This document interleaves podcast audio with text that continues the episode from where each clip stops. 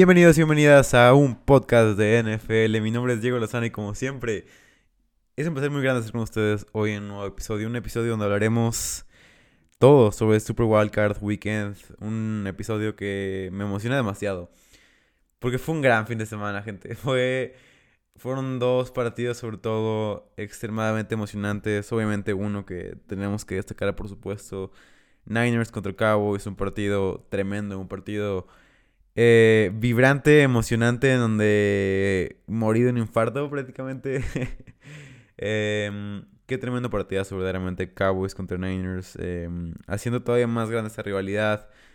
Controversia de oficiales, controversia de cuartas oportunidades. Todo lo que quieres ver en, un partido, en un duelo de este, de este calibre. Em, vayamos a este episodio que puede ser un poco largo.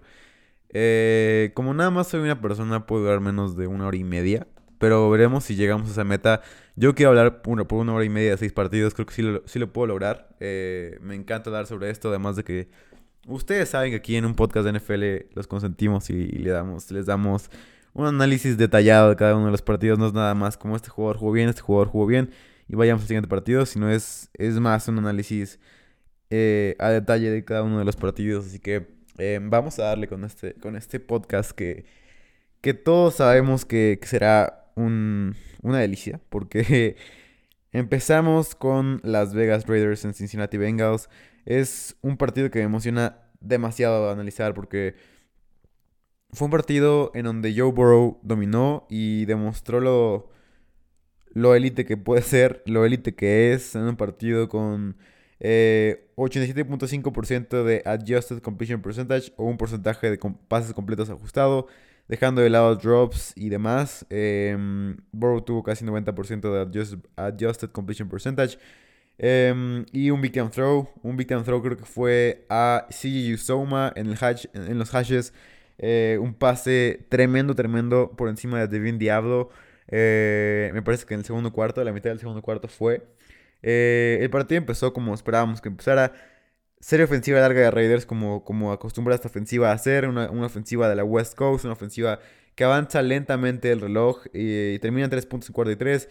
Como sabemos, Joe Bisaccia, para mí gran parte de la derrota de los Raiders es porque Joe Bisaccia decía tomar puntos en, vez de jugársela y arriesgarse, sabiendo que no eran favoritos y sabiendo que estaban de visita en una, en una, en una casa de un equipo que no ganaba desde 1991 o sea, es, es ridículo no ir por ella eh, cuando tienes la oportunidad porque sabes que no eres favorito, sabes que no tienes nada a tu favor.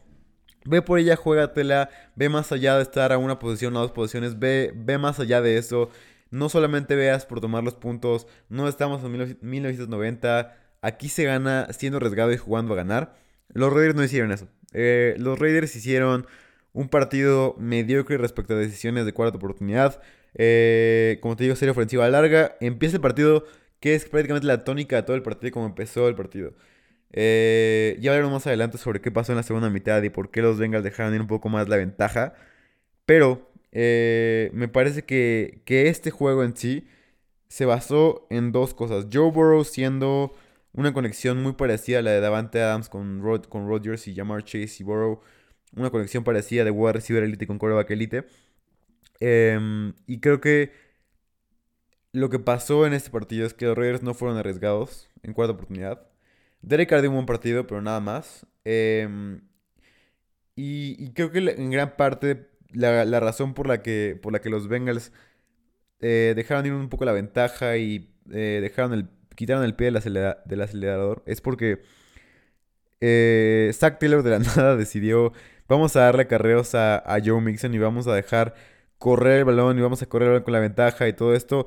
Cuando le quitas el balón a tu, a tu quarterback, que es el de los mejores de la liga, puede ser el MVP de la NFL, cuando le quitas el balón a él y, si lo das a Joe Mixon, tu equipo se ve totalmente dañado. Ya sé que para Fantasy es bueno que, le den acarreos al corredor y todo esto, pero para la NFL real, en playoffs, cuando tienes a Jamar Chase y a Joe Burrow tan dominantes, em, el hecho de no utilizarlos y no abusar de ellos es un error grande y es un error que le puede costar a los Bengals la calificación al Super Bowl.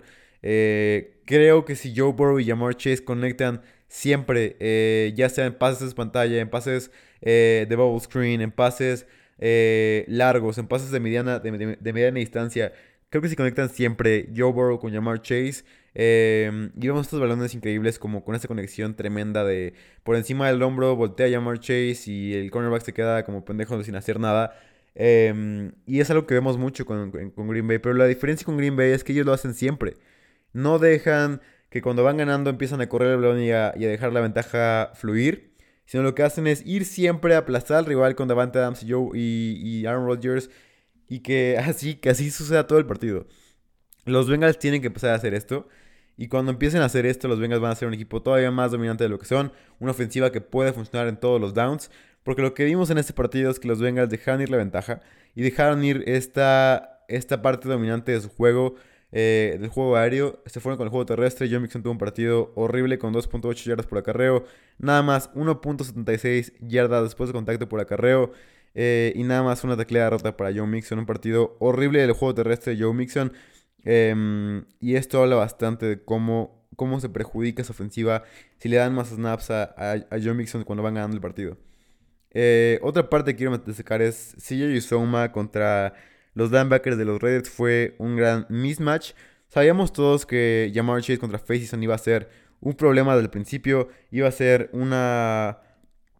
Iban a destruir por completo a Facyson, sobre todo Jamar Chase. Jamar Chase hizo pedazos a Facyson, le, le, no permitió touchdowns, pero permitió 44 yardas y, y, y, la verdad lo hizo pedazos Jamar Chase a Facyson. Eh, también varios, varios wide receivers hicieron pedazos a Facyson. Y vemos, eh, hablemos sobre el silbatazo este, el, el Whistlegate de una ridiculez verdaderamente. O sea, yo estoy de acuerdo en que hayan dejado fluir esa jugada porque Solamente porque ese güey, porque ese oficial dijo, no, vamos a silbar de la nada. O sea, el güey estaba silbando antes de que lanzara Joe Burrow. Antes de que se saliera Joe Burrow, estaba silbando el güey. O sea, no sé en qué planeta estaba. No sé qué carajos era. No sé si le iba a los Raiders. No sé si quería que cubrieran los Raiders o no sé qué pedo. Pero el güey silba de la nada y, se vio en la repetición que lo repetieron como 10 veces que, que silbó justo cuando, cuando el balón estaba llegando a, a Tyler Boyd. El güey silba. Y, y ahí se ve como... Em, o sea, la gente dice que Murray se detuvo y que los Raiders dejaron de jugar, pero la realidad es que Murray ya estaba, ya estaba destruido en, ese, en esa jugada y Tyler Boyd ya había recibido el balón y ya era un touchdown. Así que lo correcto, lo correcto moralmente y, respecto al reglamento era repetir la jugada, ¿no? Pero la realidad es por qué vas a repetir la jugada cuando, cuando es claramente un jugador que no se ve el campo, cuando es claramente un error tremendo del oficial. Eh, que no sé por qué carajo silba en la jugada. Y, y era ridículo quitarle un touchdown a los Bengals. Ya sé que era así el reglamento y que, que me van a decir que la, que la regla dice que debían de repetir esa jugada y todo esto. Pero la realidad es que, ¿por qué carajos vas a dejar eso cuando un oficial de la nada tuvo un brain fart y, y, silba de la nada y, y, le quitas un touchdown a los Bengals por eso? Creo que hubiera sido también una, una injusticia. Eh, podemos verle de varios lados, pero yo estoy de acuerdo con lo que hicieron los, los oficiales. De todos modos, fue eh, un partido verdaderamente ridículo de los oficiales este. Em, aún así los Bengals pudieron ganar su primer partido en, en muchísimo tiempo, desde el 91. Es una cosa ridícula. Pero los Bengals por fin. Y me parece que estos Bengals son un equipo mucho más fuerte de lo que, de lo que habían sido los equipos de Andy Alton. Andy Alton había sido un buen quarterback que, que sí decías, bueno, los Bengals son un buen equipo, pero no decías que vayan a que... No creías en ellos para que ganaran eh, en los playoffs y para que avanzaran en los playoffs y para que siguieran adelante como un buen equipo. No creías verdaderamente en ellos así. Con estos Bengals sí se, puede creer así. Por su ofensiva, porque la defensiva está saliendo adelante con Trey Hendrickson jugando en un buen nivel. Eh, Trey Hendrickson me parece que es de los mejores fichajes de free agency de toda la temporada. Jesse Bates subiendo su nivel después de que tuvo una temporada mala.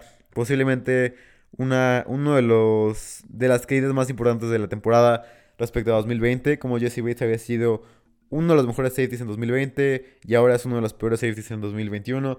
Eh, y este, ese partido lo jugó de una manera increíble. Después de tener un mal partido contra Chiefs, ahora se desquite contra eso y tiene varios pass deflections. Tiene un partido excelso en coverage, recordando sus buenos tiempos de 2020. Y, Jesse Bates sale adelante en este partidazo tremendo que da.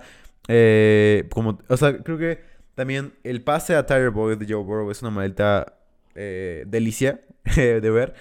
Y eh, hablemos también sobre las decisiones malas de los Raiders en, cuarta oportunidad, porque Joe Sachi abajo por 10 y hace un punt eh, en cuarta y una, que al final de cuentas no es, eh, pero después es pase incompleto a Renfro en tercer down. Vemos que la línea ofensiva no pudo tener nunca a DJ Reader.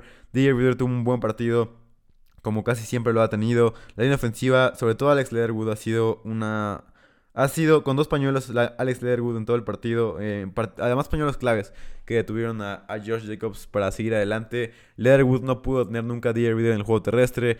Tuvo un mejor partido incluso de lo que había tenido antes Leatherwood, que es algo bastante raro de decir, pero Leatherwood me parece que es uno de los peores draft picks que hemos visto en los últimos 5 años. El hecho de haberlo drafteado en primera ronda cuando todos sabíamos que no era un, pick de primera ronda, cuando puedes agarrar un guardia de sexta ronda como Trey Smith y que juegue a un nivel élite, que agarras a Leatherwood en primera ronda como guardia. Además que no era un prospecto que dijeras, güey, este cabrón es un talento, talento generacional de guardia, como posiblemente lo haya sido Alaya Vera Tucker, que decís ahí va, va, vamos a draftear un guardia, pero sabemos que lo podemos poner desde el, inicio de temporada y que va a rendir como siempre. Y así fue con Alaya Vera Tucker. Pero con Leatherwood ha sido, lo draftearon como right tackle. Y como right tackle fue horrible en la pretemporada, fue destruido en la pretemporada por todos dijeron, no va a funcionar esto, vamos a moverla a right guard, a guardia derecho. Y aún así ha sido de los peores guardias derechos de toda la NFL, posiblemente el peor de toda la NFL. Eh, Brandon Parker jugó horrible. Veamos que también Foster Moreau jugó un partido asqueroso. La ofensiva con, con, con Hunter Renfro y Darren Waller me parece que es mucho, mucho mejor. Y, y Derek Carr puede hacer lanzamientos más grandes con ellos dos en el campo. Y a pesar de que Henry Rocks no está, este Darren Waller le da, una dimensión completamente diferente a esta ofensiva de los Raiders, una dimensión que casi nunca se ve y sobre todo en terceros downs, cuando el partido está en la línea, Darren Waller está ahí para rendir y para, darle una oportunidad más a los Raiders de ganar. Eh, como vimos, varios terceros downs. Say Jones em, eh, tuvo varias jugadas grandes. No tuvo la jugada grande que yo esperaba. Que decía yo en el previo. Que si Say Jones conectaba eh, más, de seis, más de seis veces con, con Derek Carr iba a ser un buen partido para los Raiders. No fue tanto así, a pesar de que Say Jones conectó cinco veces con Drake Carr y un touchdown. No hubo una jugada grande, una jugada de más de 20 yardas que dijeras. Aquí fue cuando, cuando Say Jones eh, tuvo esta jugada grande, esta jugada que definió el partido. No fue tanto así como yo lo esperaba. De hecho, no tuvo ninguna recepción de más de 20 yardas. Eh, tuvo una en el medio campo de, de 30 yardas, me parece que fue muy buena. Eh, pero fuera de eso, nada más para Say Jones, en donde creo que va a ser una pieza importante para 2022. Em, esperemos a ver qué pasa con, la, con, el arma vertical que puedan tener los, los, Raiders. Para mí, esta ofensiva, si Derek se queda y todo esto que es algo que están veremos. Y si Bisacha se queda, que no creo por este partido horrible que dio respecto a decisiones. Ya sé que es un, gran, una gran historia de, resiliencia y de poder salir adelante y, y la verdad lo respeto. Pero fuera de eso viéndonos a, lo, que verdaderamente importa, las decisiones de, fueron horribles en el juego. Dos field goals entre la yarda 10, 26-19. En vez de, en vez de jugártela, que es 8.2% te da la probabilidad de ganar si ibas por ella. Y nada más 6.6% si, si pateabas el gol de campo. Va, eh, patea el gol de campo este güey. Se van, se van abajo por, eh, por 5 me parece en ese momento. Tenías 8.2% de probabilidades si ibas por ella nada más reduce tu probabilidad de ganar a, un 6% nada más. Eh, último drive, Derek Carr, aquí es cuando gana contratos. Tiene un big time throw con Darren Waller, una jugada muy buena con Waller en ese, en ese último drive. La intercepción no fue su culpa, fue una muy buena jugada. Eh, me parece que fue de Logan Wilson. Ahorita vamos a verificar eso, pero me parece que fue Logan Wilson una jugada tremenda. Eh, y creo que eso define el partido. Eso, ahí se acabó el partido. Para mí no es culpa de Derek Carr. Derek Carr jugó un buen partido, jugó lo que esperabas que jugaran playoffs, sobre todo porque Derek Carr no había sido un, bueno, no había sido un buen jugador en frío. Fue de Jermaine Pratt la intercepción. Em, una gran intercepción, una gran jugada de Jermaine Pratt. Pero esperas, es lo que esperabas de Derek Carr. Creo que más que nada depende de las cuartas oportunidades de, de Joey y que el equipo era inferior. Max Crosby dio un buen partido como esperábamos que fuera. Mm, fue completamente dominante con 7 presiones, un sack, 5 hurries al quarterback. Eh, si por algo los Raiders, los estuvieron dentro del partido, fue gracias a Max Crosby, porque Crosby fue la, pieza, la piedra angular de este, de este equipo durante toda la temporada. Y si por algo estuvieron en playoffs, fue gracias a Max Crosby que presionó a, Herbert una y otra vez contra Storm Norton, que destruyó a todos los tackles derechos. Eh, que sí es un poco menor el mérito que un, que un tackle izquierdo, pero aún así Max Crosby tuvo una temporada muy buena en contra, contra de buenos tackles derechos. Nate Hobbs también es una pieza importante de destacar de los Raiders. Creo que Nate Hobbs fue uno de los mejores draft picks, como lo dije en el previo de, la semana de Super Wild Card. Creo que Nate Hobbs fue un gran draft pick. En quinta ronda, tener un cornerback de slot parecido a la Jerry Smith, que fue una sorpresa para todos. Creo que Nate Hobbs no tiene el eh, crédito necesario para, para lo que se merece. Eh, y Nate Hobbs me parece que fue un gran, draft pick.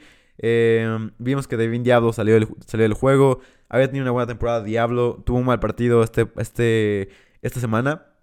Pero aún así creo que Devin Diablo y junto con Trevor Murray, que igual tuvo un mal partido esta semana, pero aún así fue una pieza clave para, para, este, para estos Raiders que me parece que hicieron un buen draft, fuera de su, de su brain fart que tuvieron en primera ronda. Creo que tener a Nate Hobbs, a Trevor Murray y a Devin Diablo en, el, mismo draft, creo que fue, fueron grandes decisiones de parte de los Raiders. Y, me parece aún así, yo sigo creyendo que Cleveland Ferrell tiene que tener muchos más, muchos más snaps en esta defensiva.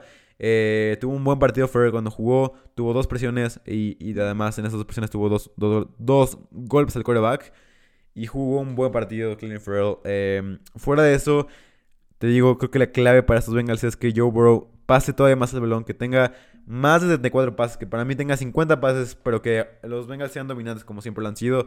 Y, que corran una que otra vez con Mixon, pero que no le den 20 carreras por partido, que no, que no eh, quiten el pie del acelerador cuando vayan ganando, que sigan pasando, que sigan siendo dominantes como lo hicieron los Bills.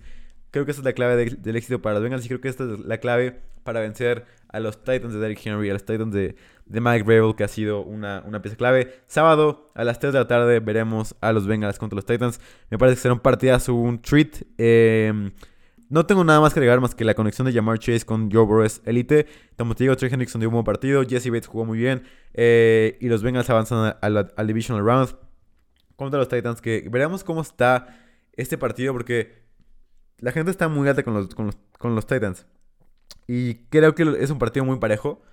Porque los Titans con Derrick Henry pues, son mucho más, mucho más efectivos. Son una ofensiva mucho más explosiva. Aún así no creo que sean, que sean contentes del Super Bowl. Para mí es un, un sembrado número uno bastante débil. Y lo he dicho en todos lados. Y la gente me ha tirado y los aficionados, los aficionados de los Titans me odian.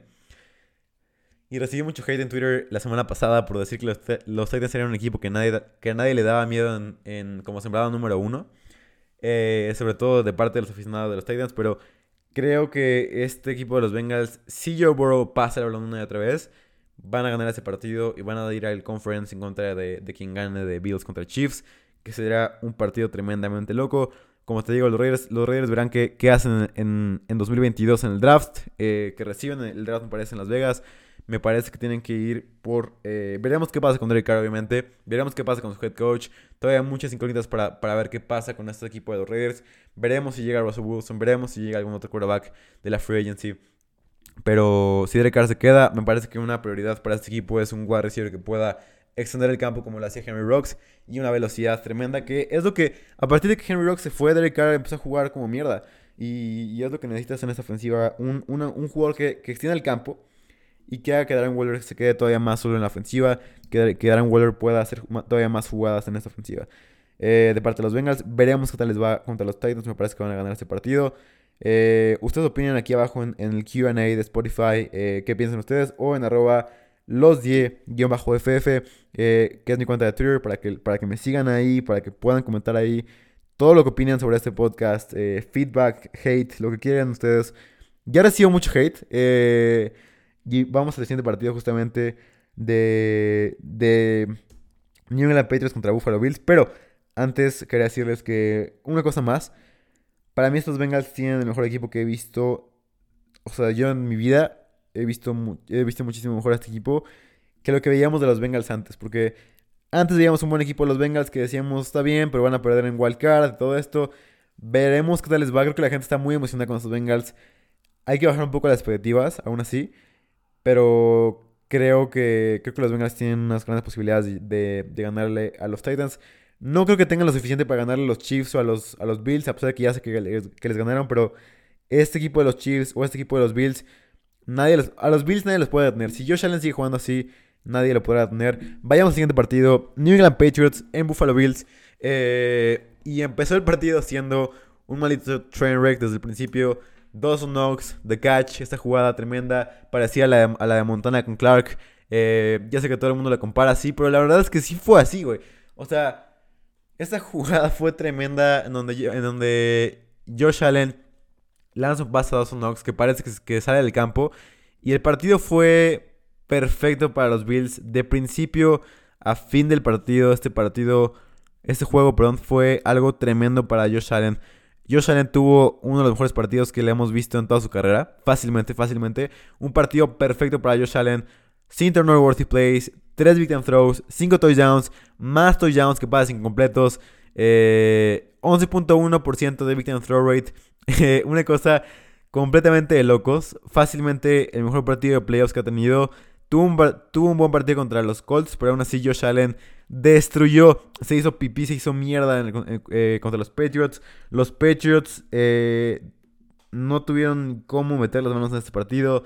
Josh Allen, eh, una cosa de locos. Para mí, si Josh Allen juega así en toda la temporada, nadie lo va a tener. Y para mí, los Bills son candidatos al Super Bowl, a ganar el Super Bowl. Si este equipo sigue jugando así, si Josh Allen sigue eh, sin tener errores, sobre todo, y teniendo tantos victim throws como los tuvo. Un pase perfecto a Josh Allen, eh, perdón, a, Gabriel Davis en la zona de adopción. Un pase perfecto a Dawson Knox. Un pase perfecto. Tuvo una cantidad, un pase perfecto a Manuel Sanders también.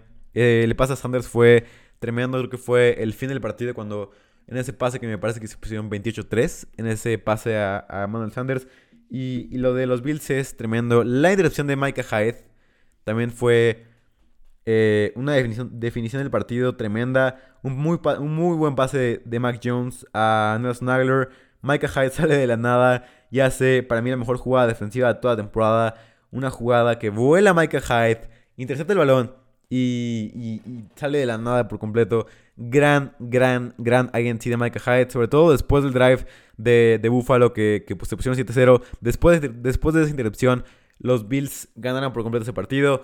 Malas decisiones de Belichick en, cuarta oportunidad. Eh, no fue completamente suficiente arriesgado. Creo que tuvo varias jugadas donde dices, güey, ¿por qué pateas el balón? ¿Por qué le das a la ofensiva una oportunidad más de destruirte cuando tu defensiva no los está deteniendo? Belichick les da más oportunidad a los, a los, a los Bills, los deja vivir. Y la realidad es que esto se había visto en toda la temporada, pero la gente la gente que ama a los Patriots, en el mercado ama a los Patriots y la gente ama a Belichick y todo esto. Y, lo deben de hacer porque es fácilmente el mejor head coach de la, historia de la NFL. No, no pongo en debate nada de esto y no quiero que salgan a decirme que, que digo que Belichick es, es un mal head coach, la chingada. No, porque Belichick sabemos todos que es el mejor head coach en la historia de la NFL por lo que hizo, por lo que ha hecho, por lo que hizo con Tom Brady. Todo esto. Pero la realidad es que Bill Belichick, eh, esta ofensiva es completamente diferente de Tom Brady. Este equipo es completamente diferente sin Tom Brady. Fácilmente. Y, creo que Mac Jones es un buen quarterback. Creo que ha tenido. Eh, tuvo un buen partido. Tuvo varios victim throws. Tuvo varios buenos pases. Pero la realidad es que no podemos medirlo de esta manera como para decir que Mac Jones, temporada novato, es una cosa de locos y va a seguir mejorando la chingada. Creo que sí va a seguir mejorando. Y me tiraron un chingo de mierda por esto en, Twitter. Y, y, ahí pueden ver la discusión si quieren. Eh, y quería aclarar un poco más mi punto aquí en el podcast porque creo que no se entendió del todo y obviamente la gente no va a entender en Twitter porque es un mal, es un mal lugar para, para explicar cosas y, para decir a la, gente que, pienso. Pero creo que Mac Jones, yo sigo evaluando a, los quarterbacks como antes. Creo que eh, Trevor, Lawrence, Trevor Lawrence, Justin Fields, Trey Lance, Zach Wilson, bueno, Zach Wilson no tanto, pero sobre todo esos tres, Trevor Lawrence, Justin Fields y Trey Lance siguen, siguen siendo mejores draft picks que Mac Jones. ¿Por qué? Por el upside que tiene. Porque ellos pueden seguir mejorando. Y cuando mejoren van a ser 10, 20 veces mejores que Mac Jones. Porque el upside está ahí. Vimos una jugada clara donde sale del campo. Eh, se, rola hacia la izquierda Mac Jones. Y su falta de brazo no llega al balón. Maldita sea, Mac Jones tiene un brazo que, le falta. Le falta brazo claramente a Mac Jones. La gente no se da cuenta. La gente, sobre todo en México, ama a los quarterbacks que, son este, cumplidores, como Mac Jones lo es. Y está bien, está cool que lo hagan. Y está cool que midan las cosas por victorias y todo esto. Pero la realidad es que Mac Jones no es ahorita mejor. O sea, ahorita sí es mejor quarterback que cualquiera de estos novatos. Y, reconozco esto. Y creo que Mac Jones tuvo una temporada grande de novato. Y estoy completamente de acuerdo con esto. Pero compararlo él con Joe Burrow, compararlo él con otros quarterbacks que tuvieron una temporada de novato buena, me parece completamente fuera de lugar. Porque esta ofensiva Eh, si te das cuenta, esta ofensiva de los Patriots no le ganó a nadie, güey. O sea, esta ofensiva de los Patriots le ganó a... Vamos a ver, vamos a, vamos a analizar las, victorias de, los Patriots. Eh, vamos a ver sus victorias. Le ganaron al fútbol team en la... Perdón, perdón, me equivoqué, me equivoqué calendario. Pierden contra los Dolphins en la semana 1. Eh, se hacen pipí contra los Jets en la semana 2 y en la semana 7. Los hacen pedazos por completo. Bien por ustedes. Eh, le pierden contra Saints, contra James Winston.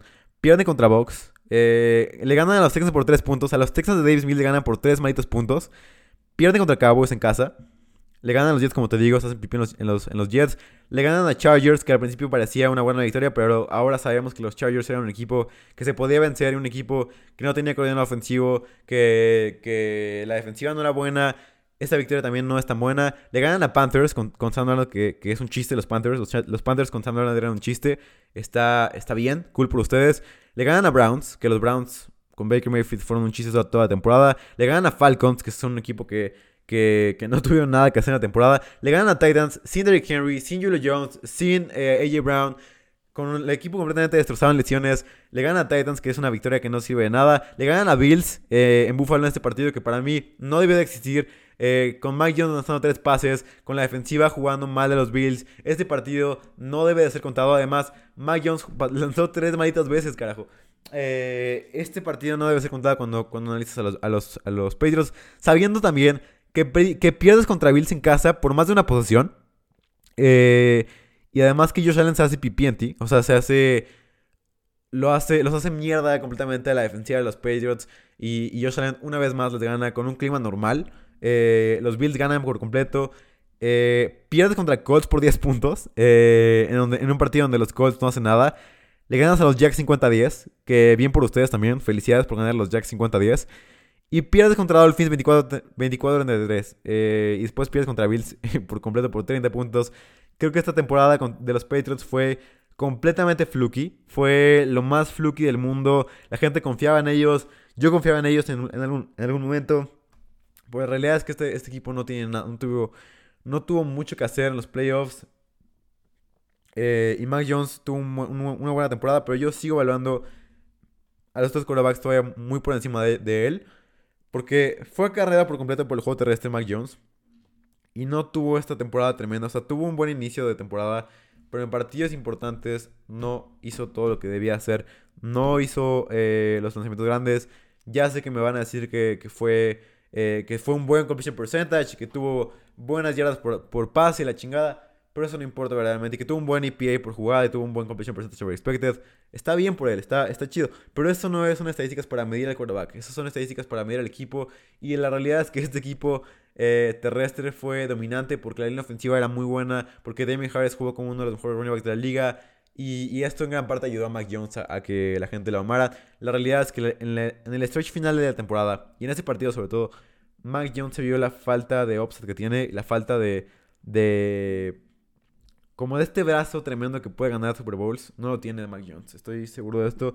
Y, pueden tirarme el hate que quieran, pero para mí Mac Jones todavía no es mejor prospecto que, que, que Trey Lance, que Trevor Lawrence y que Justin Fields. Porque vimos que Trevor Lawrence se cargó el equipo contra Colts y vimos este brazo especial y por fin vimos que Trevor Lawrence jugó bien. Justin Fields contra los Steelers jugó, perdón, contra los, sí, contra los Steelers jugó un partido tremendo en Monday Night Football y Trey Lance contra los Texans se vio mucho, mucho mejor y se vio como su brazo tremendo podía hacer pedazo una defensiva. Eh, pero los Patriots, los Patriots pierden este partido. Los Patriots, veremos qué pasa en el offseason. Tienen que conseguir wide receivers. Veremos que, veremos qué pasa con Allen Robinson, con eh, todos los wide receivers eh, en free agency que, están, estarán ahí en el mercado. sin duda alguna necesitan un wide receiver. Kendrick Bourne de un buen partido con dos Jones, 77 yardas, 7 recepciones y 8 targets. Jacoby siempre estuvo abierto, pero no tuvo un gran impacto en el partido. Y Aguilar tuvo esa jugada que pudo haberla competido arriba, posiblemente. Pero sabemos que Aguilar es un más un wide receiver que, que espera el balón eh, a que le llegue en sus manos a, competir el balón 50-50. Eh, y esta ofensiva de los, Patriots veremos qué pasa, eh, sobre todo en la offseason, qué, hacen para poder mejorar esta ofensiva.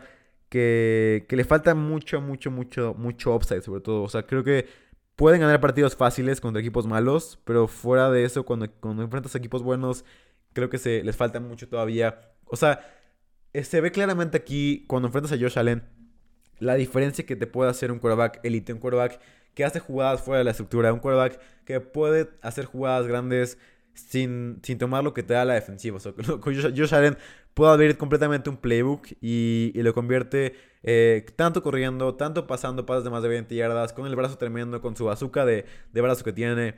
Allen ha sido tremendo. Y aquí se ve completamente la, la diferencia de quarterbacks. Creo que ese partido se ganó por quarterbacks. Y porque la defensiva jugó muy bien. Porque Micah Hyde es una maldita joya. Porque Jordan Poyer es un gran safety. Porque Gregory Rousseau jugó un buen partido. Porque, porque la línea defensiva de los, de los Bills jugó muy, muy bien.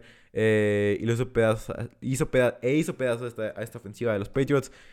Los Bills se cagaron por completo en los, Patriots eh, en ese partido. La defensiva de los Patriots jugó horrible. Vimos que Matthew Judon, a pesar de que fue un buen fichaje eh, overall de los Patriots en free. Creo que Matthew Judon fue eh, alguien que no fue. O sea, que tuvo sacks, sí, todos sabemos que tuvo sacks. Pero sus presiones no fueron equivalentes a los sacks. Y esto se vio en la, en la postemporada. Se vio como eh, tuvo nada más una maldita presión en 22 snaps Matthew Judon. Y desapareció por completo. Y la gente decía: ¿Dónde está Judon? ¿Y dónde está jugando? ¿Dónde está este, esta fuerza dominante? La chingada. La realidad es que Judon desapareció. Así como desapareció Jamie Collins. Así como desapareció Dante Hightower. Y esos Bills me parece que pueden ser muy muy fuertes y pueden ganarle los Chiefs sobre todo si Josh Allen juega de esta manera como lo hizo, si, si Dawson Knox sigue jugando tan bien como lo hizo, si Gabriel Davis sigue jugando bien, si Isaiah McKenzie sigue siendo una fuerza con nada más dos rutas corridas, si Gabriel Davis sigue jugando muy bien, eh, y sobre todo si Allen puede jugar de la misma manera. Además, Singletary, si sigue corriendo de esta manera, Singletary dio un, dio un partidazo con 2.63 yardas, yardas después de contacto por acarreo. 5.1 yardas por acarreo, 2 touchdowns, 4 tecladas fallidas forzadas, 2 acarreos de más de 10 yardas y un acarreo para más de 15 yardas. Eh, lo de Singletary fue un partidazo de Singletary. Eh, y eso era todo para este partido. Me parece no tengo nada más que agregar. Como te digo, los Patriots veremos qué pasa. Para mí, Mac Jones sigue siendo un prospecto por debajo de Trey Lance, Trevor Lawrence y Justin Fields. Ya sé que tuvo una buena temporada, pero el upside es todo en la NFL y se vio en ese partido como un upside de un quarterback como Josh Allen te puede ganar un partido, te puede hacer destruir a tu rival eh, de añejo. Belichick eh, tuvo su primera derrota después de en playoffs, después de que Tom Brady se fue. Y nada más, los Bills han vencido. No, más bien, los Bills habían vencido nada más cuatro veces desde que Tom Brady llegó a los Patriots. A los, a los Patriots. Eh, y ahora es la quinta victoria, me parece, de los Bills. creo que es todo este partido. No tengo nada más que agregar ahora sí. Em, como te digo, Micah Hyde, qué tremenda jugada que hizo. Y, veremos qué pasa con este equipo de los Bills. Para mí pueden llegar lejísimos, pueden ganar el Super Bowl si siguen jugando de esta manera. Vayamos con los juegos del domingo. Philadelphia en Tampa Bay. Eh, un juego que empezó muerto prácticamente. Em, y Tom Brady ya había descifrado a los Eagles prácticamente desde el inicio. La, la semana 6 me parece que fue fue mucho más definitoria para los Bucks. Em, o sea, creo que los Bucks descubrieron cómo jugaban los Eagles en esa semana. Y esta semana ya fue ya más como de, güey, qué partido tan fácil. Los Bucks ganan 31-15 en un partido donde Jalen Hurts tuvo el peor partido de su carrera posiblemente. Em, y es algo difícil para mí porque yo había confiado en este jugador. Y creo que para mí debe ser el quarterback titular de esta, de esta ofensiva. Pues la realidad es que en este run de, de alza a nivel de los Eagles, creo que Jalen Hurts jugó partidos buenos lanzando menos de 20 pases. O sea, vemos contra Detroit, 14 pases lanzados. Chargers, 17 pases lanzados. Eh, Box, 23 pases lanzados. Perdón, Broncos, 23 pases lanzados. Em, cuando pusieron a Jalen Hurts contra las cuerdas, es cuando se ve la falta de techo que tiene este quarterback. Y veremos si, si traen un quarterback en el draft. Me parece que sí lo van a hacer en la primera ronda con tres draft picks. Em, tendrías que, ir, que, girar la rueda e ir por un quarterback, por el quarterback que más te guste. Para mí el último pick, em, sea Matt Corral, sea Stan Howell, quien, sea que te guste, la verdad. No hay un quarterback definido para, para draftear este año. Pero la realidad es que debes ir por un quarterback en primera ronda para por lo menos competir con Jalen Hurts. Para mí, Jalen Hurts debe de ser el quarterback titular de esta, de esta ofensiva. Tuvo una buena temporada overall. Eh, este partido fue malo para valorar a, Jalen Hurts porque había tenido una buena temporada, había jugado bien contra Atlanta, había jugado bien contra San Francisco, pero la realidad es que los Eagles no le ganaron a, nadie real eh, después de Después de que le ganaran los Chargers, no, le ganaron nada real, verdaderamente. Eh, vimos partidos contra Giants, contra Football Team, contra los Giants otra vez, eh, contra los Jets, una victoria por ahí. Y creo que este equipo no le ganó a, mucha, a, muchos, a muchos equipos importantes. Y eso se vio muchísimo en ese partido, la falta de talento que tuvieron los Eagles. Además, una jugada tremenda donde tenía Quest Watkins solo en una post route que tuvo Quest Watkins.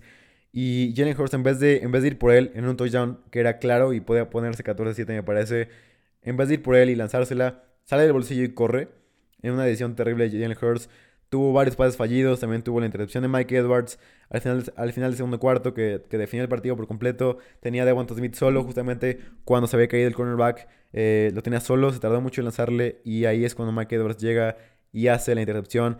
Para mí Devonta tuvo un buen partido. Devonta estuvo solo en muchísimas jugadas y, la realidad es que no le lanzaban el balón. No le pudieron lanzar el balón a Devonta, Smith cuando estaba solo.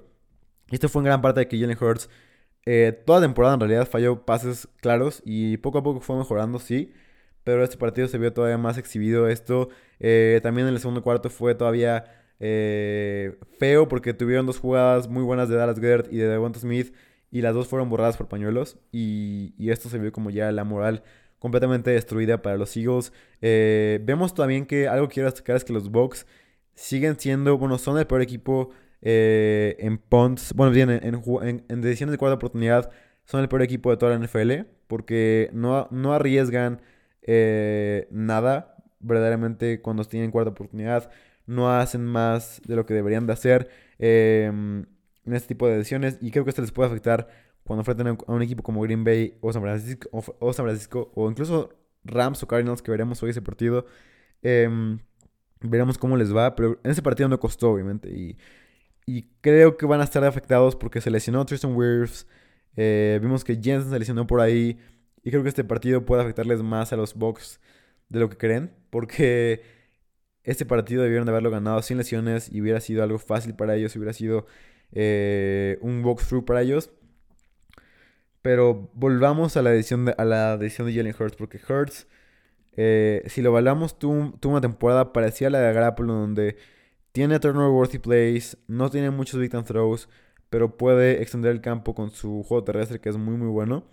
Eh, y esto lo hace un quarterback para mí titular de la NFL. Pero este partido fue muy malo y fue eh, malo para el argumento de que Jalen Hurts debe ser el quarterback del futuro de los Eagles.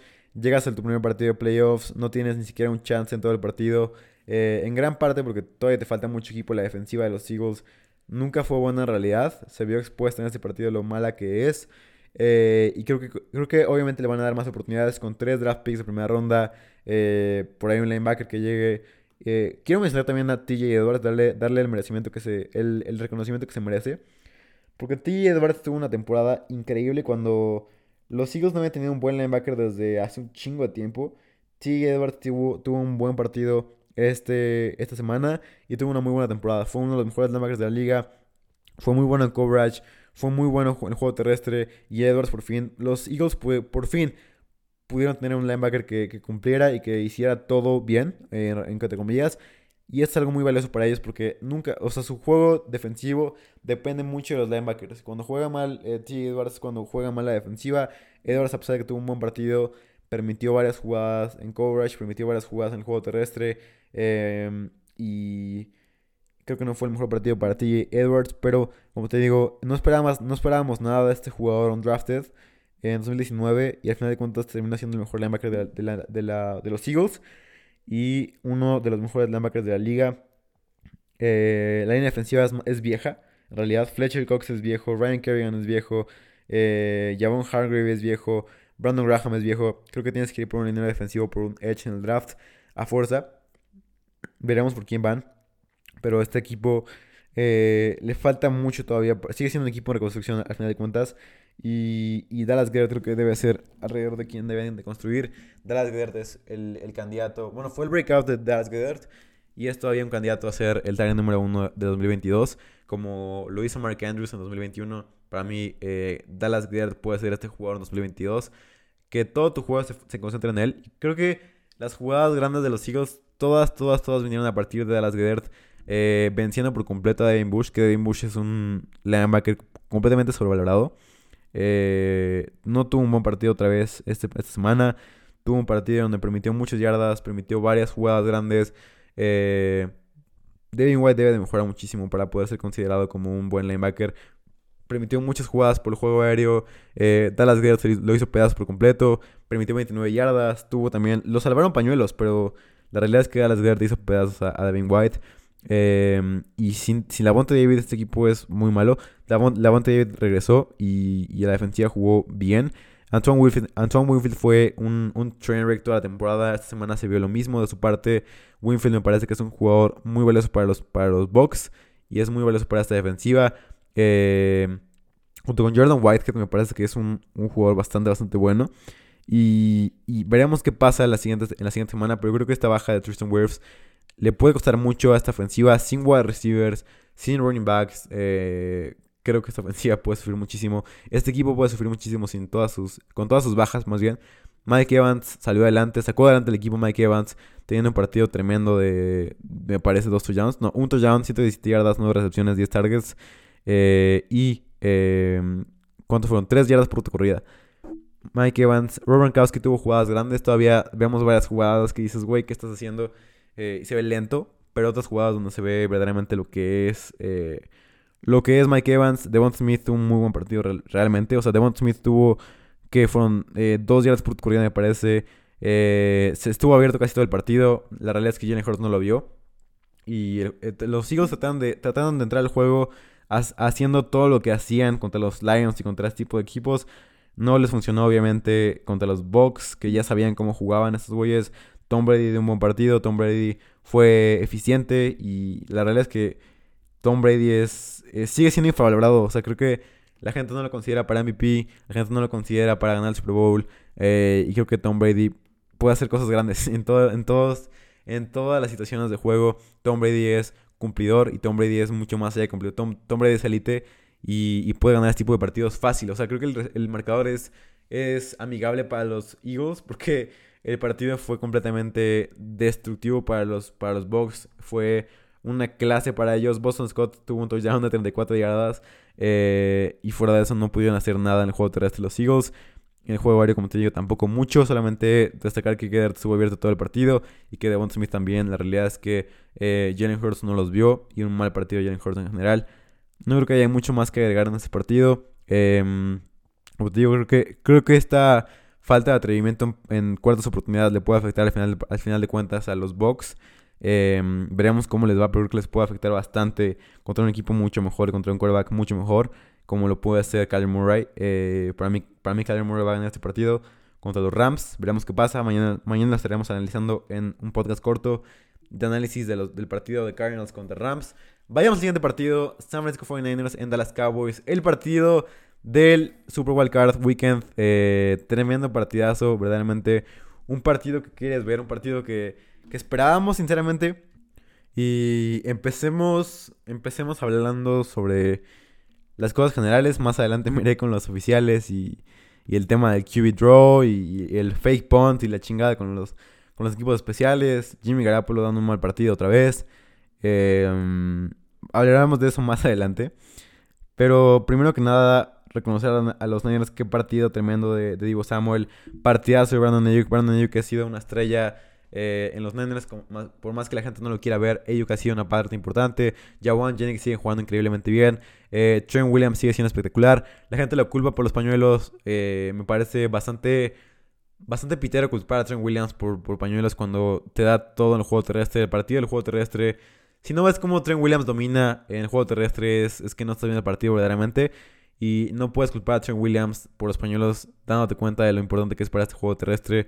Eh, Elijah Mitchell dando, dando partidas en el juego terrestre. George Kittle no hizo nada, pero aún así puede ser un factor en esta ofensiva.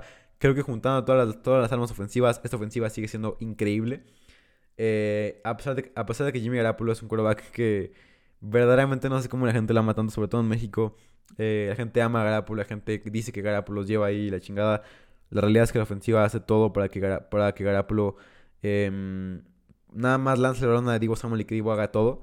Em, y que Garapolo hace el partido parejo. Y o este partido se perdió, más bien se ganó a penitas porque Garapolo Garapolo tuvo. O sea, Garapolo permitió a, los Cowboys que, que, tuvieran el partido cerrado. Porque la realidad es que el partido se acababa con ese primer 10 con Ayuk. Y el, pase a Ayuk completamente solo. Completamente solo. Ayuk completamente solo.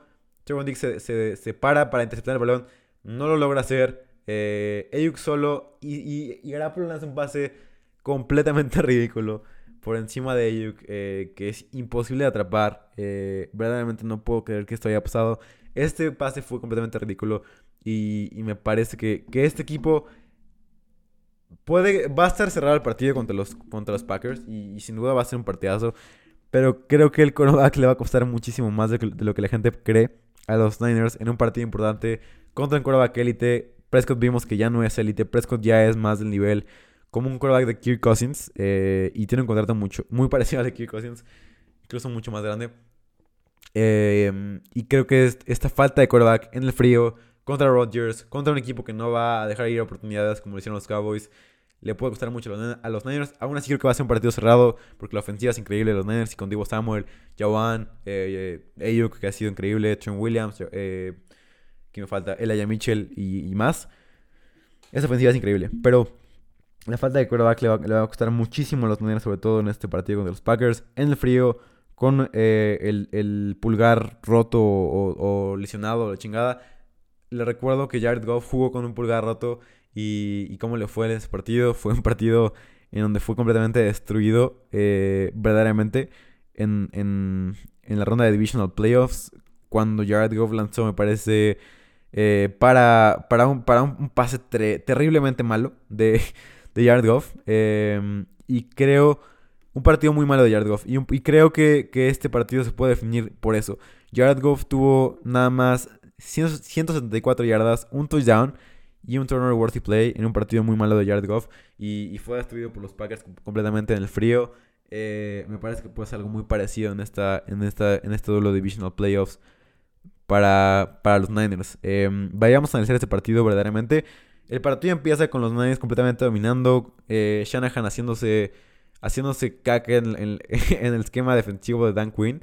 Em, y, aprovechando todo lo que le daba la defensiva. Porque la realidad es que Dan Quinn tuvo un mal esquema de juego.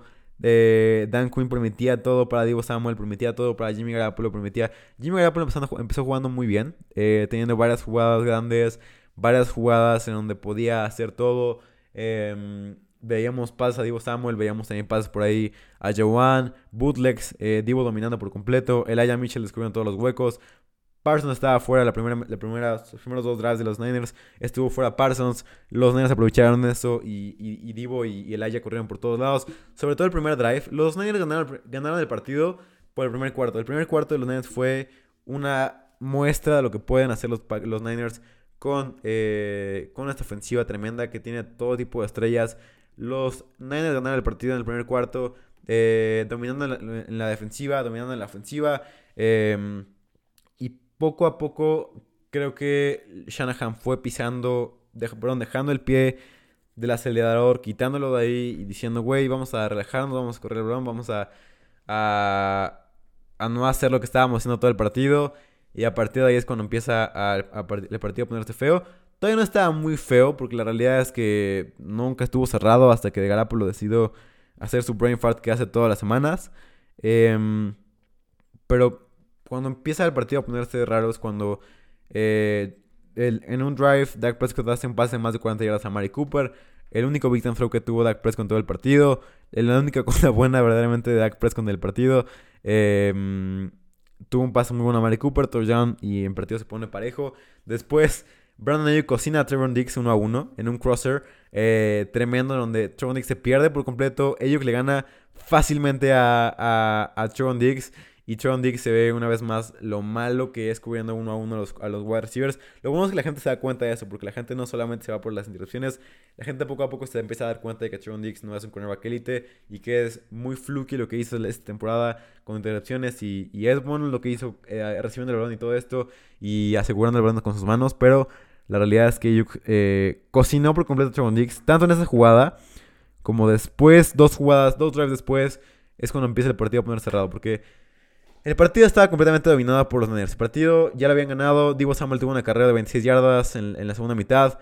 fácil, eh, que es prácticamente todo lo que hicieron los Niners. O sea, los Niners en la segunda mitad se, se definen por ese carrera de 26 yardas de Divo Samuel, que cocinó por completo toda, toda la defensiva. Divo dominó, y los, Cowboys ya se habían rendido. Los Cowboys patearon un cuarta y uno, eh, hicieron un punt. La gente estaba eh, reclamando a la McCarthy y, fue horrible lo que hizo McCarthy. Los, los Cowboys se habían rendido, ya habían puesto su, su bandera blanca, dijeron, güey ya hagan lo que quieran. Era el último drive para que los Niners ganaran. Los, Niners tenían el partido en sus manos. ¿Y qué pasa?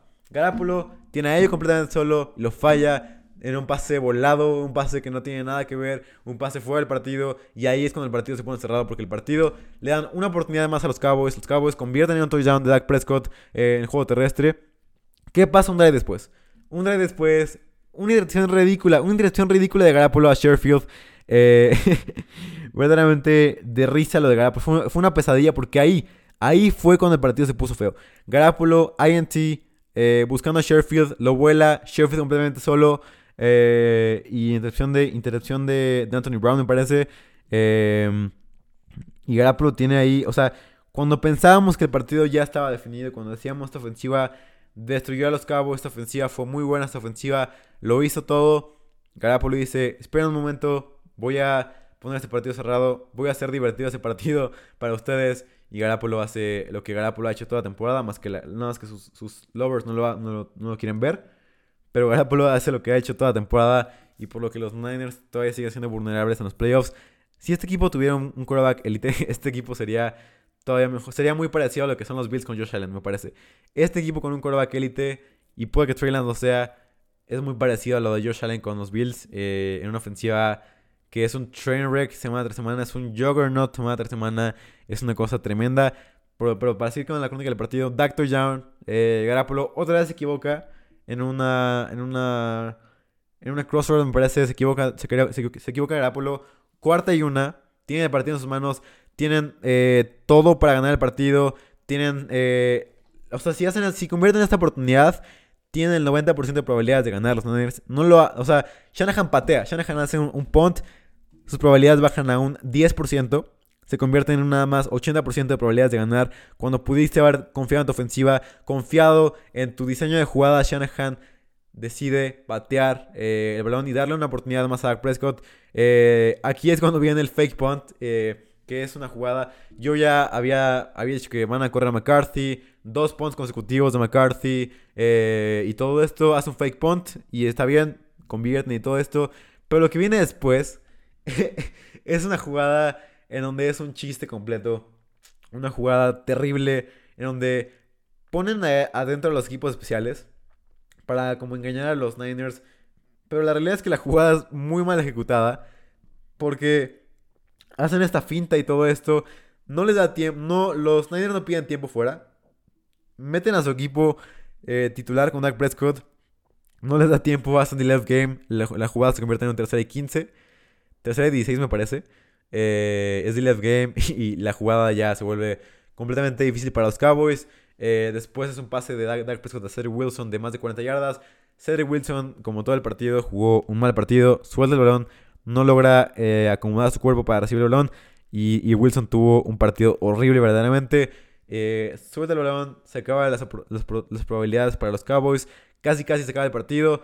Eh, ya nada, los Niners necesitaban de un primer día si ganaban el partido, me parece. Eh, y además, las siguientes jugadas, Randy Gregory hace un holding a George Hill, eh, prácticamente sigue el partido. Y, y Divo Samuel hace la, carrera después de 11 yardas, me parece. Cuarta inch se queda, se la juega. Shanahan por fin hace una buena edición en cuarta oportunidad. Trent Williams estaba mal alineado.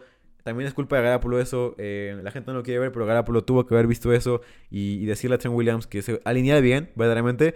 Y estaba mal alineado. Los Niners se convierten en cuarta y cinco. Patean el balón y le dan 30 segundos a, los Cowboys.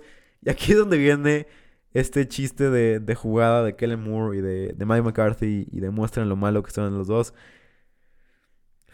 Doug Prescott, 14 segundos al reloj eh, y deciden hacer un QB draw en donde se les acaba el tiempo. Un QB draw casi, casi siempre termina. Eh, tarda entre 15 y 20 segundos esta jugada de QB draw. Eh, y la realidad es que los Cowboys no sabían esto. Eh, corre Dak Prescott para 30 yardas. No le, quedan como 5 segundos en el reloj. Hace el spike ball. Eh, vemos al oficial correr eh, por atrás de Dak Prescott. No es culpa del oficial. Ya sé que la gente va a decir que el oficial tacleó a Dak Prescott la chingada. Incluso Dak Prescott lo dijo que estaba bien que le lanzaran cosas a los oficiales. La realidad es que Dak Prescott tuvo que ver agarrar el balón y dárselo de inmediato al, al, al referee. Y que el referee pusiera el balón donde debía estar. como ustedes saben, el proceso, de, el proceso es que el oficial ponga el balón en el, campo. La realidad es que fue, fue error tanto del centro, de, de Valladas, como de Dak Prescott, por no darle el balón al oficial y por poner ellos mismos el, balón por su cuenta, por sus huevos, pusieron el, balón ahí. Y, les costó esto un, un primer 10 eh, tremendo. O más bien un spike ball, que fue. Era, era, era una oportunidad grande para ellos. La decisión de, de QB Draw fue horrible. Todo el partido fue muy malo, tanto de McCarthy como de Kellen Moore. La ofensiva nunca pudo cocinar. Dak Prescott tuvo un mal partido overall. Creo que tuvo un mal stretch de calendario. Como las últimas cinco semanas, Dak Prescott jugó muy mal. Obviamente, aceptando las semanas de Eagles y de Football Team, que fueron. que la verdad no cuentan, porque Football Team estaba ya destruido. Y los Eagles jugaron con banca.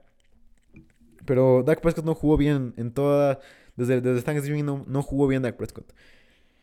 Y se vio cómo esta ofensiva no cocinó. Y se vio cómo esta ofensiva bajó, bajó de nivel. Sí, nada más una recepción para 21 yardas. Eh, varias jugadas fueron eh, echadas para atrás por pañuelos. Me parece que fueron dos jugadas echadas para atrás por pañuelos. Eh, y CD fue el único punto clave de esta ofensiva. Los Niners con Ambry Thomas lo detuvieron muy bien a, a CD eh, pero para mí los dos deben de irse. Creo que tanto Kellen Moore como Mike McCarthy, sobre todo McCarthy, por sus decisiones de cuarta oportunidad, por decisiones de ir, ir por 3, abajo por 16, eh, hacer punt cuando estás abajo por 16 puntos. Em, todo esto es, es, ridículo lo que, lo que hizo McCarthy. El QB draw, dar la aprobación o llamar al QB draw él mismo fue una ridiculez. Kellen Moore también lo hizo mal en todo el partido. Sobre todo en ese QB draw, si fue culpa de Kellen Moore no debería ser considerado como head coach para, los Cowboys. Es una llamada completamente ridícula porque sabes que se te, va a acabar el tiempo. Podían haber, yo lo que digo es, podían haber sacado una jugada más para avanzar 5 o 10 yardas más, salirse del campo y, a partir de ahí sacar una Hail Mary Trips más. Eh, ya en el campo de los Niners, ya nada más con 40 yardas por avanzar. Creo que eso pudieran haber hecho, pero el QB draw fue una ridiculez porque sabías que te iba a acabar el tiempo era obvio que no ibas a poder lograr eh, hacerlo a tiempo. Y los Cowboys intentan hacerlo. No les sale, se acaba el partido. Eh, para mí lo de los oficiales es, fuera de lugar. Eh, o, sea, o sea, que la gente critique a los oficiales es fuera de lugar. Em, no está bien que hagan eso porque los Cowboys, tanto Dak Prescott jugó mal como Mike McCarthy hizo un terrible partido. Tanto Kellen Moore hizo un mal partido. Para mí tuvieron 5 o 10 oportunidades los Cowboys de ganar el partido no las aprovecharon. La defensiva de los Niners jugó bien. Pero aún así Garapolo les dio la oportunidad de ganar a los, a los Cowboys y no lo hicieron. Em, y, creo que contra un equipo como Packers, los Niners no pueden dar este tipo de oportunidades. No pueden ceder este tipo de, chances a los Packers contra, contra un quarterback que sí es verdaderamente élite. Y hay una diferencia abismal de quarterbacks entre Rodgers y Garapolo. Tremenda verdaderamente que la gente no se da cuenta sencillamente en México. Pero... Em, me parece que, este, este partido puede ser un gran partido, sobre todo por la fuerza ofensiva que tienen los, los Niners, por el juego terrestre que pueden establecer con Diego Samuel y Elijah Mitchell, por el juego aéreo con, con Brandon y George Kittle. Me parece que este equipo puede ser sensacional y, lo que pueden hacer es tremendo verdaderamente los Niners contra los Packers, eh, sobre todo con la historia que tienen los Packers contra los Niners. Me parece que no es predictivo lo que, lo que han hecho ellos dos. Creo que es ridículo pensar como porque los, Niners, porque los Niners le ganaron a los Packers dos veces, van a ganarle una vez más. El partido de la temporada regular fue un partido donde ya, ya analizaremos el, el jueves, pero, o el viernes me parece. Ya analizaremos más este partido, pero Davante Adams fue... Los, los Niners no tienen con quién cubrir a Davante Adams. Davante Adams tuvo 16 targets en ese partido. Tuvo targets en el 50% de sus, de sus rutas corridas. Eh, y me parece que va a ser algo muy similar a este, este, este partido de Divisional Playoffs. Em, me parece que los Cowboys tienen mucho que analizar en la, pretemporada. Ver qué va a pasar con Mike McCarthy. Para mí, McCarthy debe estar fuera de este equipo. Porque dos temporadas malas con este equipazo no puede pasar, no puede suceder. Además, de las terribles decisiones que tuvo en cuarta oportunidad, cómo dejó el partido, el QB draw que dio la aprobación o, él la hizo, cualquiera de las dos merece la culpa Mike McCarthy y Mike McCarthy debe estar fuera de este equipo. Kellen Moore todavía tiene cierta chance de quedarse, pero aún así esta, esta jugada fue horrible de los Cowboys. Em, y creo que en general los Cowboys no pudieron capitalizar las oportunidades que le dieron. Los Niners sobre todo deben estar enojados con Dak Prescott porque verdaderamente fue un mal partido de él. En nada más tuvo dos, dos big throws y tres turnover worthy plays. Tres jugadas, incluso varias interacciones que le soltaron los, los Niners. Una de, de, me parece que fue Jimmy Ward, que en la zona roja. Y otra eh, donde estaba completamente solo, solo, me parece que fue, ¿quién fue? Fue Mosley, la soltó. Pero gran partido de Amy Thomas. Veremos qué pasa con Nick Bosa, que tuvo una conmoción. Eh, Jimmy Ward dio un buen partido. Mosley dio un buen partido. En general, los cornerbacks de los Niners, tanto Ambry Thomas como Mosley, están dando buenos partidos, están, están saliendo adelante. Eh, veremos qué pasa con Fred Warner también, que tuvo una lesión de tobillo. No creo que vaya a jugar con un tobillo lastimado. Eh, y creo que sería una mala idea iniciarlo con, con un tobillo lastimado. y esta defensiva puede salir adelante. Creo que esta defensiva es muy buena pero contra un quarterback como Rodgers puede ser muy difícil. El partido no luce nada favorable para, no, no, luce nada favorable para los Niners. Em, y es una, es una decisión para mí diferente a la que, a la que fue en 2021, 2020, me parece. Eh, sí, en 2020. Y eh, como te digo, los Cowboys tienen mucho que pensar. Tienen que pensar qué van a hacer a la ofensiva, qué van a hacer con su head coach, qué van a hacer con su, qué van a hacer con su defensive coordinator, qué van a hacer con su defensive coordinator. Para mí, eh, tanto Brian Dable como BNM deben de ser opciones reales para los Cowboys con las ofensivas que, han manejado. Eh, que, para que hagan manejar verdaderamente. Para ver cómo se ve esta ofensiva con Brian Dable se vería increíblemente bien. Y ver también qué pasa con Dak Prescott. Porque Prescott fue completamente decepcionante en este, en este partido. Em, y, y, los Niners, como te digo, veremos qué pasa en el próximo partido. No se ve nada favorable con el quarterback que tienen. Eh, en el frío, Garapolo con el, con el pulgar este roto o lastimado puede sufrir bastante. Y, no me gusta nada su, su outlook de, Jimmy Garapolo en este partido. Em, contra los Packers, veremos qué pasa hoy también con, los Cardinals. Pero em, un gran partido, realmente fue un muy, muy buen partido. Con todo este tipo de cosas, con los oficiales. Eh, dando de qué hablar. Los Cowboys siendo indisciplinados con 14 pañuelos. Eh, Randy Gregory teniendo ese pañuelo que les, que les costó la vida a los, a los, Cowboys. Los Cowboys sin poder tener a Divo Samuel y a Ayuk. Eh, los Niners dominando por completo en la primera mitad y eso haciendo que, los, que ganaran el partido. Y, y Dak Prescott jugando un mal partido, bro. Em, hay mucho que analizar ese partido. Creo que es todo de este juego. Ya llegamos a la hora de podcast, así que estoy emocionado por esto. Vayamos al último partido de este podcast. Pittsburgh Steelers en Kansas City Chiefs.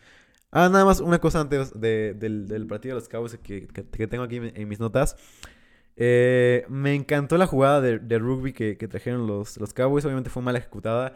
Pero vemos slant a, Cedric Wilson. Y Cedric Wilson, eh, obviamente estaba diseñado. Tony Pollard estaba abierto en el, en el sideline. Estaba abierto Tony Pollard. Se la pichea de lado, pero lo hace mal, obviamente.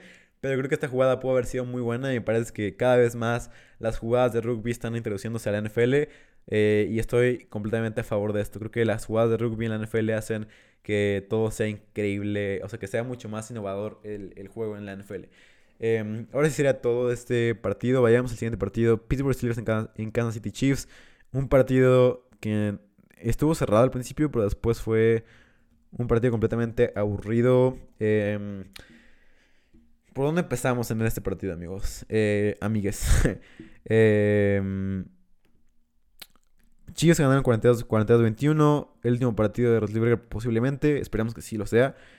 Eh, y ya sé que le tiro mucha mierda a Ben, la chingada, y me decían que, que, es un Hall of Famer y que tenía que tenerle más respeto la chingada. Yo sé que es un Hall of Famer, nunca debato eso.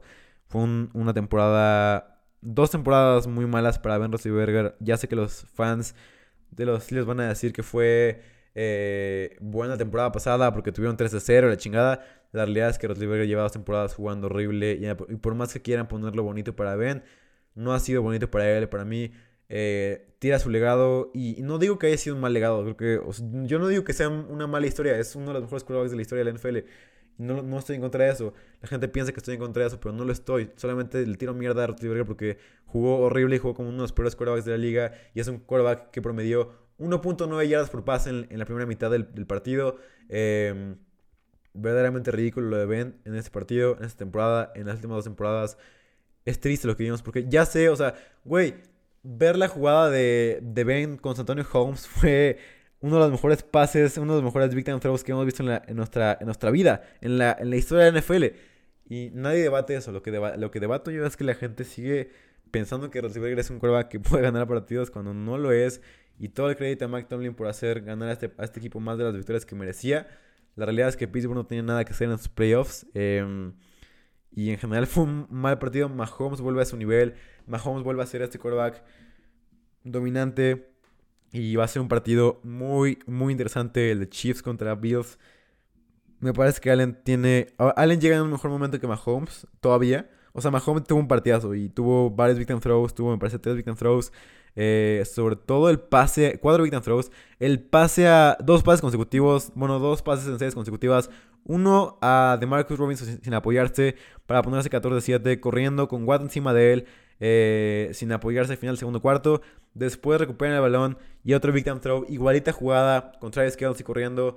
Chiefs arriba por, arriba por 14 a la mitad del partido. Y ahí fue cuando dijimos, ya güey, se acabó el partido. Después los Chiefs interceptan a, interceptan a y se acaba el partido ya 28-7. Em, la realidad es que Mahomes tuvo un muy buen partido. 5 eh, touchdowns, 404 yardas, 30 pases completos, 39 pases intentados. Eh, y Ben, ben tuvo 4.9 yardas por pase. A la mitad del partido llevaba 1.9 yardas por pase, que es cuando publiqué mi tweet este que, que tuvo cierto éxito por fin. A pesar de que gente se enojó y la chingada eh, fue un, partido malo para Ben. En general fue... La gente me decía que, que, veíamos al mejor defensivo del año. Y yo sé que TJ Watt tuvo un buen partido. Empezó el partido cerrado. Empezó el partido con la INT del pass deflected de TJ Watt. Eh, interpretada por Devin, por Bush en zona roja. Luego de un fumble de los Steelers. Em, pero Mahomes no, no logra tener un, pase bueno. Intercepción, TJ Watt eh, lo pone. Y después el, fumble, el fumble de Darrell Williams que recupera a TJ Watt es, una gran jugada de TJ. TJ tuvo un partidazo como siempre lo tuvo en toda la temporada. TJ fue un gran defensivo. TJ fue un gran defensivo toda la temporada. No me, no me hagan decir que no. No, no piensen que lo piensa así. Yo pienso que TJ tuvo una temporada élite. Eh, lo que yo critico es que no es mejor que Aaron Donald para mí. Em, y en general la defensiva. La defensiva mantuvo al equipo por la mayor parte de las primeros dos cuartos. Después se convirtió en un chiste esto. McKinnon tuvo un gran, gran partido. Eh, y es algo que quería mencionar porque McKinnon casi nunca lo habíamos visto en los Chiefs. Había tenido pocos snaps. Este partido le dieron todos los snaps después del fumble de Darrell Williams, que nada más tuvo 8 snaps. Eh, McKinnon dominó con, los snaps y tuvo un gran partido, sobre todo recibiendo. Eh, vimos lo dominante que fue, con 6 targets, 6 recepciones, 81 yardas y un. Además de tener 2.31 eh, yardas por corrida, McKinnon dominó. Y para mí McKinnon va a ser una pieza clave para esa ofensiva de los Chiefs si quieren, llegar al Super Bowl. Em, los Chiefs pueden hacer cosas grandes con McKinnon ahí. Me parece que es un buen running back. Es todavía mejor que CEH, es todavía mejor que Darrell Williams. Y es la mejor opción para los Chiefs para poner ahí. Porque McKinnon es un gran running back recibiendo. Y es una gran opción. Los Niners lo, lo, aprovecharon la, la, temporada pasada contra los Packers. Contra varios equipos lo aprovecharon a McKinnon en el juego aéreo y creo que siempre ha sido durante toda su carrera un buen passing back, eh, pass catching back. Em, y McKinnon puede hacer cosas grandes con esta ofensiva. Tyreek Hill no se vio mucho en este partido. Un touchdown increíble también por ahí. Nick Allegretti, o sea, vimos varios, vimos cómo Kill lanzó un pase a Nick Allegretti, vimos cómo Mahomes lanzó un pase pala a McKinnon, vimos cómo Mahomes lanzó un pase a Marcus Robinson, uh, muy muy bueno, un pase a Kelsey, un pase a Pringle, increíble, un beat and throw a Pringle. Em, creo que en general esta ofensiva cocinó por completo contra esa defensiva que es mala. Los Pittsburgh Steelers deberán de ver qué pasa con, su quarterback. Deberán de analizar qué, hacen en la secundaria. Eh, porque la secundaria de los, de es muy, muy deficiente en realidad. O sea, tienen a, a Cameron Sutton que jugó un partido asqueroso. Tienen a Joe Hayden que jugó un partido muy, muy malo. Tienen a Kilo Witherspoon que no es un cornerback titular en la NFL. No debe de ser un cornerback titular en la NFL. Y, la realidad es que este equipo se vio muy mal en todos los lados del campo. corriendo el balón estuvieron muy mal. Najee tuvo un mal partido. Se lesionó, me parece, al final del partido. Eh, y aún así tuvo un muy mal partido Najee. Ben tuvo un partido horrible. Eh, la línea ofensiva es muy, muy mala. Deben de ver qué, hacen con esa línea ofensiva. Los Steelers deben de meterse en, en una especie de reconstrucción. Tanto de quarterback como de línea ofensiva. Como de cornerbacks. Creo que les faltan muchas posiciones elite a los, a los Steelers. Incluso en wide receiver. Deontay Johnson es un gran jugador pero le falta creo que todavía el factor mental que tiene un wide receiver elite. Está, está a poco de hacer el salto de, un wide receiver elite, pero la realidad es que le falta todavía este salto de, mentalidad, porque una vez que hace un drop eh, Deontay, se viene todo hacia abajo. O sea, una vez que hace un drop y que no recibe el balón bien Deontay, ahí es cuando se viene abajo todo su partido. Tuvo, eh, me parece que dos drops, dos drops importantes aparte. Los drops no son tan importantes en la NFL como tal, y en Fantasy tampoco. Pero la realidad es que en una ofensiva así no puedes soltar el balón y tampoco en un partido tan cerrado, en un partido donde eres underdog por 14 puntos, no puedes soltar el balón en ese tipo de situaciones. Claypool jugó un mal partido, Juju jugó un partido terrible, Najee jugó un partido terrible, con dos recepciones para menos un yardas. Em, James Washington jugó un buen partido en general. O sea, para que tu mejor wide receiver sea James Washington es que tu ofensiva está muy jodida. Em, como te digo, tienen que hacer con, con el quarterback.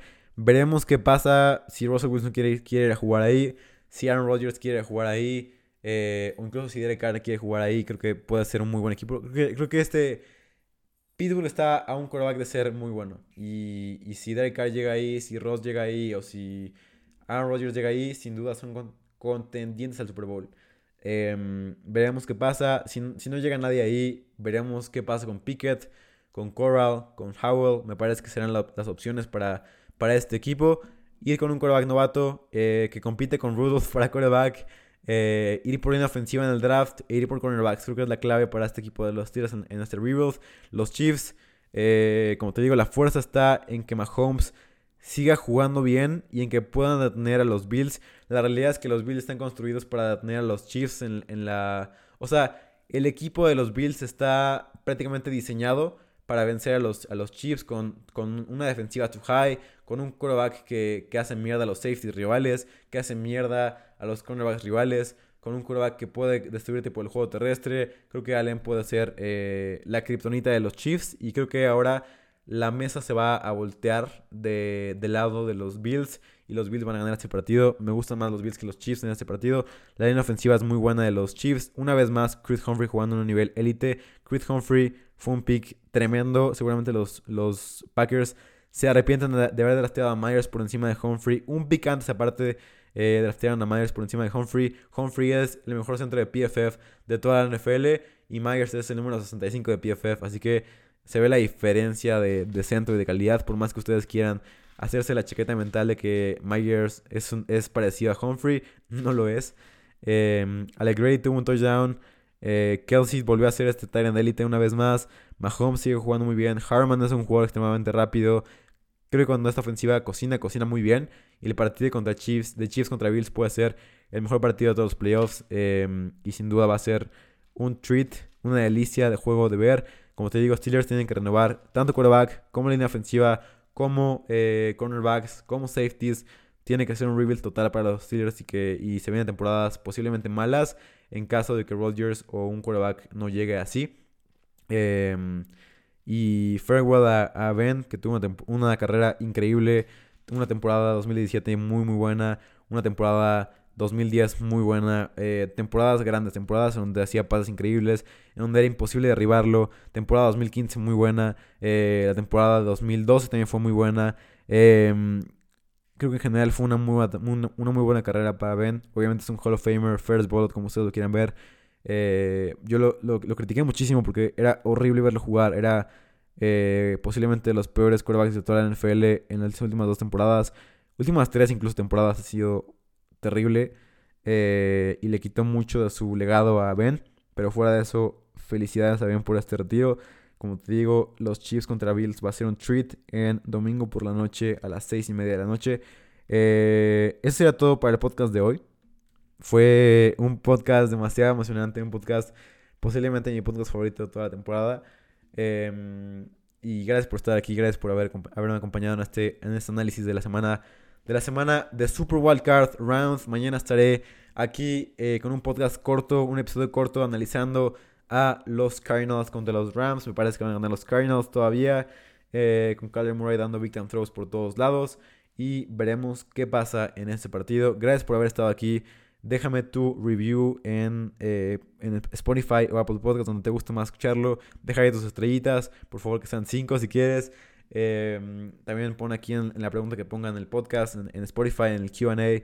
Pon lo que opinas sobre este partido. Compártelo con tus compas, eh, amigas, amigos, como sea. Comparte este podcast si te gustó. Si no te gustó, pues no. O sí, como tú quieras. Eh, gracias por todo. Nos vemos en el próximo episodio. Vívela contento. Y eh, feliz semana. Feliz semana. Inicia con todo. Sé el campeón en todo lo que hagas. Sé la campeona en todo lo que hagas.